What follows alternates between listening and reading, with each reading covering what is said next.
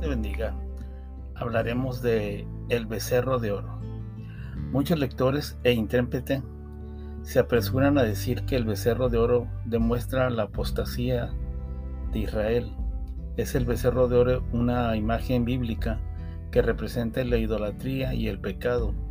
Se refiere a un episodio del Antiguo Testamento en el que los israelitas, mientras esperaban a Moisés en el monte Sinaí, se desviaron de la fe y construyeron un becerro de oro para adorarlo como una deidad. Este episodio se encuentra en el libro de Éxodo, capítulo 32 y 34.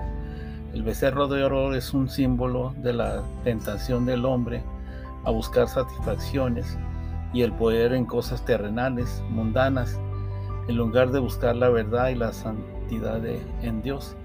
En la Biblia se usa como una advertencia contra el pecado y la idolatría y como un llamado a volver al camino de Dios. La, idolatría de adorar a otro Dios. Estos intérpretes conectan el becerro de oro con las primeras palabras del decálogo en Éxodo 22.4. En la actualidad, el becerro de oro puede seguir representando la idolatría y el pecado.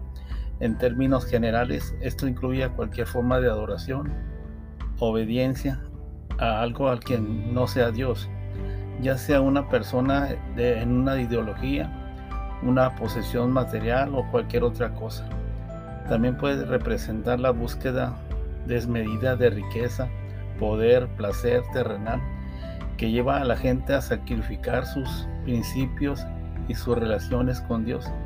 En pos de esas cosas están tan presentes hoy en el día que se podría decir que ese becerro de oro se ha convertido en la esperanza de muchos adolescentes y jóvenes y en adultos que sin apenas darse cuenta danzan y danzan alrededor de esta gran estatua fabricado en honor a una falsa prometida felicidad y seguridad.